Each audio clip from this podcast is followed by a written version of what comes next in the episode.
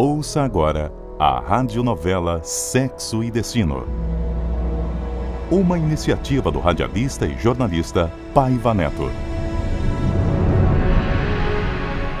Os direitos autorais da obra literária de André Luiz, psicografada por Francisco Cândido Xavier e Valdo Vieira, pertencem à Federação Espírita Brasileira, que gentilmente autorizou sua radiofonização. Realização Super Rede Boa Vontade. Fundação José de Paiva Neto.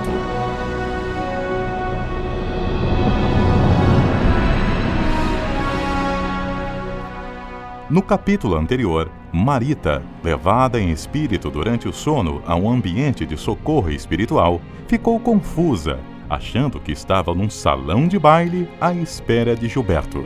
Uma situação frustrante para Félix, espírito que se dedica à harmonia da família Nogueira. Acompanhamos a confissão de Marita a Dona Márcia sobre o assédio que sofria de seu pai adotivo.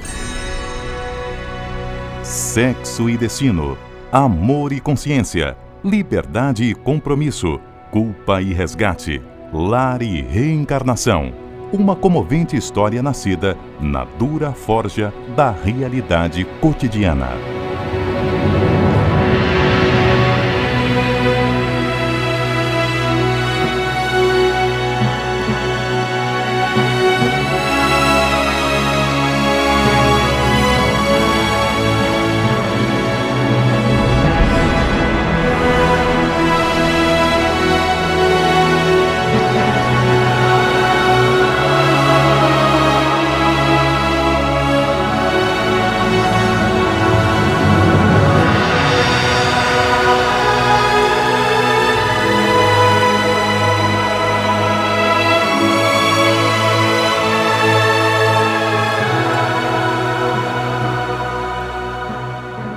Dona Márcia ria e saboreava o sorvete, não se abalando com denúncia tão séria contra o próprio marido.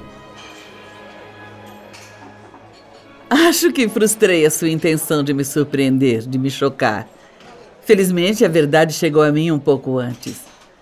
Sinto muito se a decepcionei, Marita, mas Cláudio já me contou o que realmente aconteceu. O quê? Me disse ele, muito preocupado, que há um bom tempo andava apreensivo com relação a você. Ah. Evitou o quanto pôde comentar comigo o assunto tão delicado quanto grave, porque, porque ele não tinha coragem. Por uma questão de prudência, refletiu muito, sofreu muito antes de tomar qualquer decisão. Mas. Não vou entrar em detalhes aqui, querida, porque o local e o momento são inadequados. O consultório de um psiquiatra será melhor para o seu caso. Ah! Eu sei de tudo, exatamente como aconteceu, Marita. Há duas noites, você com certeza se lembra disso. Eu cheguei em casa e me assustei por ouvir vozes no seu quarto. Cláudio, na hora, estava tão aflito e confuso que não me disse nada. Mas depois ele contou. Você estava numa crise de sonambulismo vagando pelo quarto e dizendo coisas desconexas. E eu? Da sala ele ouviu, correu e, e tentou despertá-la.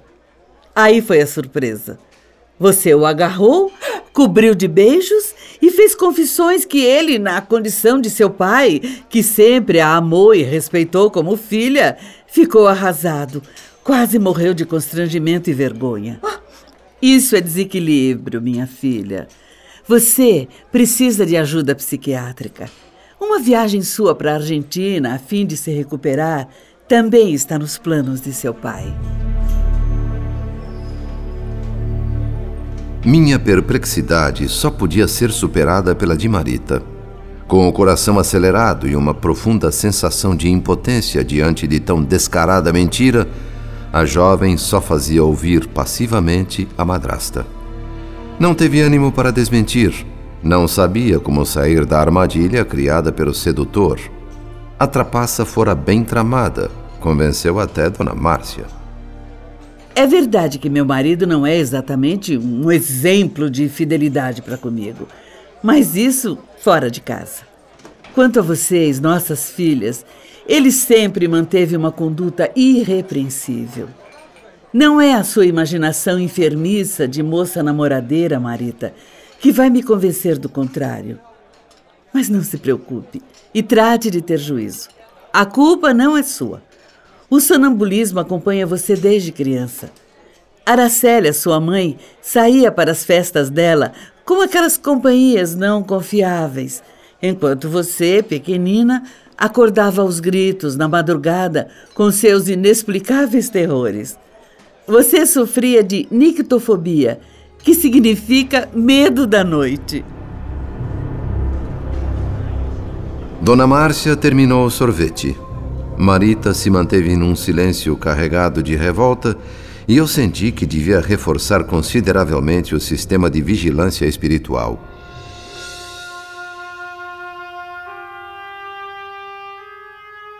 Cinco dias depois, avisado por um de nossos auxiliares, fui ao banco onde trabalhava Cláudio Nogueira. O diálogo dele com uma mulher, a quem chamava de Madame Cressina, orientou os novos passos da nossa investigação.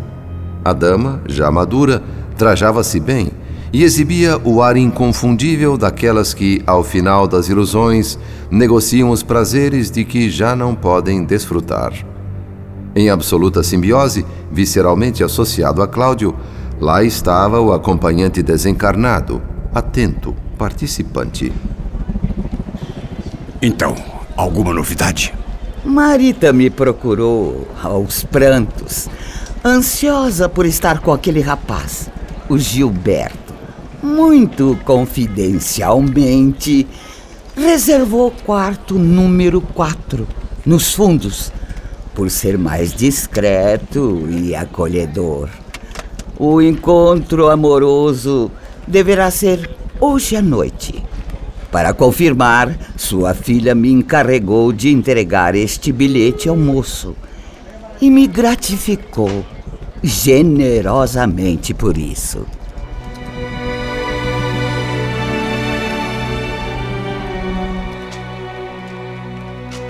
Entre ciumento e indignado, Cláudio leu e releu o bilhete. Era o cúmulo do sarcasmo, pensou. No recado, escrito às pressas, Marita praticamente implorava ao namorado que fosse vê-la às oito da noite no lugar indicado. Rogava-lhe a presença e solicitava a resposta. O vampirizador, curioso e ansioso, ditava as reações do vampirizado. Coincidência absurda, ruminava mentalmente o irado Cláudio. O número 4 era o refúgio predileto dele próprio em suas noitadas clandestinas. A empreiteira de regalias noturnas cortou a pausa longa. Senti pena da pobrezinha, porque também sou mãe e sei como são essas paixões incontroláveis. Mas o meu dever para com os bons clientes da minha casa está acima de qualquer sentimento. É precisamente o seu caso, Sr. Cláudio, que além do mais é pai da mocinha. Não pode ficar alheio. Aborrecimentos inesperados podem atrair os olhos da polícia ao meu estabelecimento e isso seria péssimo para minha reputação e meus negócios. O senhor entende? Então, gostaria que me aconselhasse. O que devo fazer? Reprimindo a cólera, Cláudio esquadrinhou a cabeça em busca de ideias. Somaram-se obsessor e obsidiado na troca de impressões, cérebro a cérebro. Feito o ajuste silencioso e mecânico, entraram em acordo implícito e a resposta emergiu da boca de Cláudio. Uma coisa você desconhece, Madame Cressina. Em poucos dias, minha filha adotiva deverá assumir compromisso de casamento com esse moço, o Gilberto. Portanto, embora eu ache esse encontro amoroso de hoje à noite um tanto precipitado e fora dos limites da decência, eu quero que você vá em frente. Entregue sim o bilhete ao rapaz. Devem querer se reconciliar após alguma briguinha por motivo fútil. Sabe como são os jovens.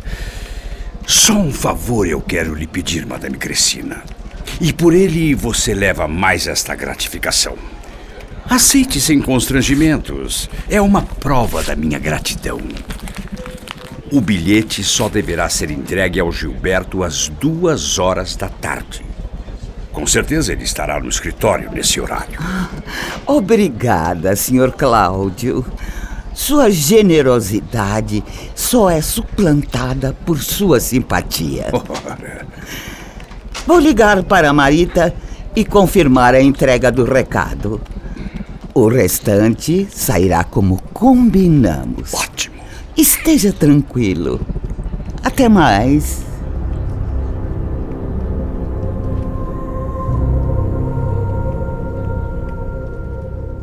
Sempre enlaçado pelo assistente espiritual, Cláudio correu para o telefone a fim de dar prosseguimento ao plano. Detestava Gilberto, mas era necessário conversar com ele. Vacilou, respirou fundo, discou o número. Alô? É, Gilberto? É Cláudio Nogueira, pai de Marita. Como está, rapaz? Tudo bem? É o senhor, o senhor Cláudio? Oi, senhor Cláudio. Muito prazer, hein? Mesmo por telefone.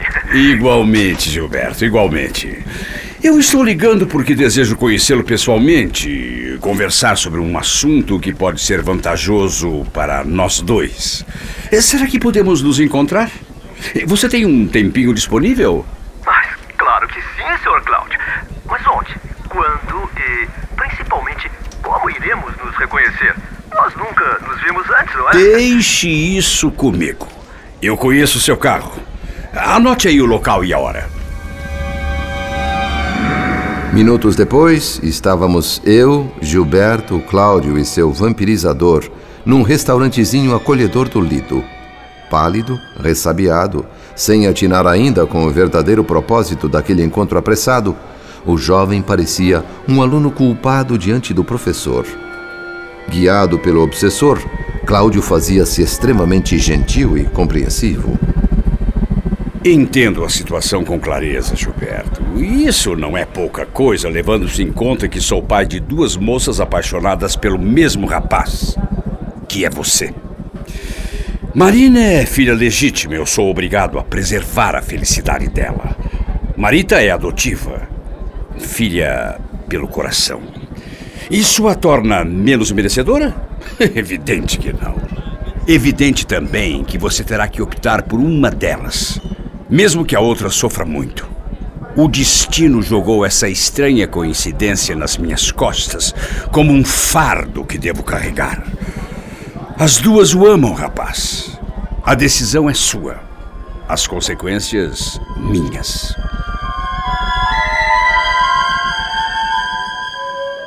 Inacreditável a capacidade histriônica de Cláudio. Mascarava de paternal ternura o ímpeto selvagem de massacrar o moço à sua frente. Dissimulava com muita habilidade. Gilberto, inexperiente, escutava embasbacado, comovido. Não veja isso como advertência, mas como um suporte para orientar sua decisão, Gilberto. Como pai consciente, devo analisar com imparcialidade todos os ângulos do problema. O seu lado nessa história, por exemplo.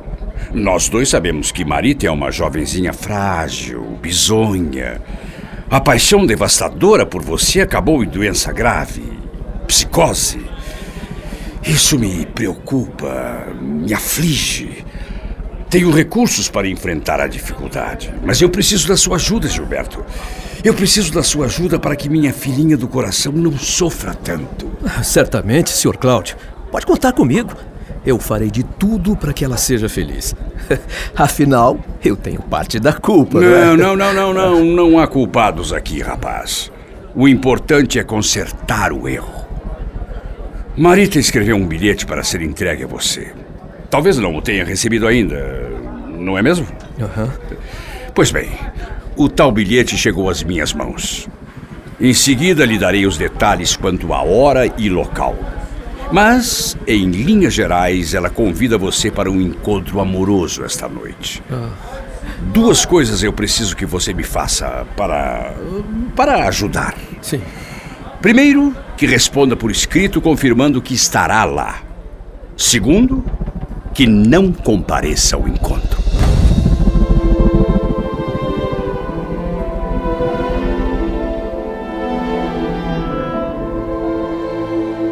O filho de Nemésio Torres ouvia atento. A proposta fazia sentido, era carregada de bom senso. Enquanto ouvia de Cláudio os detalhes do que deveria ser o falso encontro, encantou-se o moço com a oportunidade sob medida. Libertar-se de um compromisso que lhe pesava na consciência era o que ele mais desejava naquele momento. Argumentando com solidez e convicção, sob a batuta do obsessor, Cláudio desinibiu totalmente Gilberto que, mais confortável, justificado, concordava com tudo, comentava as próprias atitudes. Realmente a Marita se equivocou, Sr. Cláudio. Eu não me lembro de ter declarado amor a ela, sabe? Era uma grande amizade, coisa de irmão, nada mais. Agora, por Marina, eu, eu, eu sinto um, um, tipo de atração que, que não deixa dúvidas. É amor. E eu sou plenamente correspondido por ela.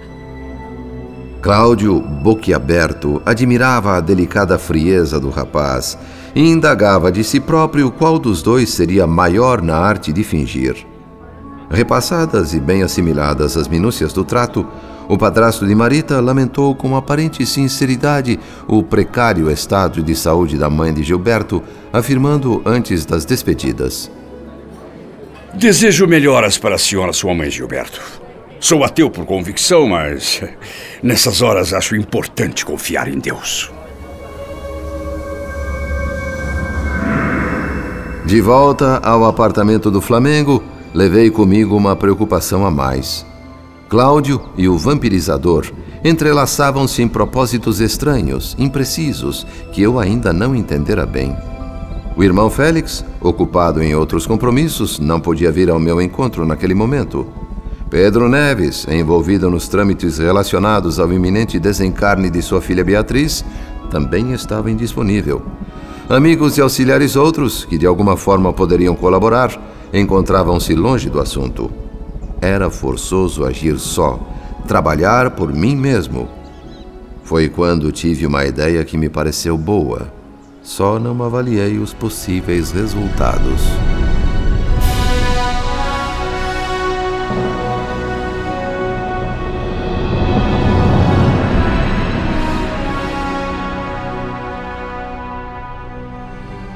Radionovela Sexo e Destino.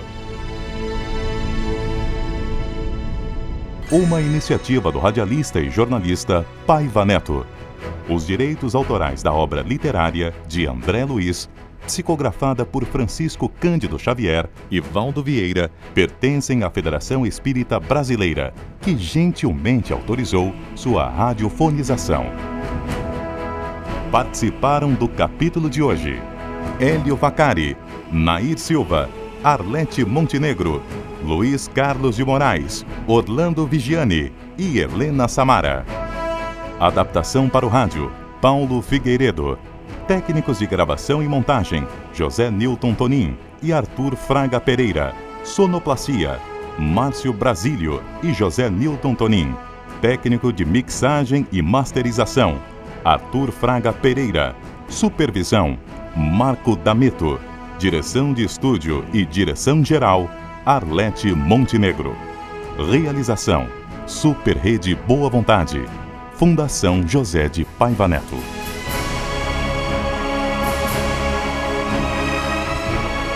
Não perca o próximo capítulo da radionovela Sexo e Destino. Aqui na Super Rede Boa Vontade. Compromisso com a família espiritualidade ecumênica em primeiro lugar.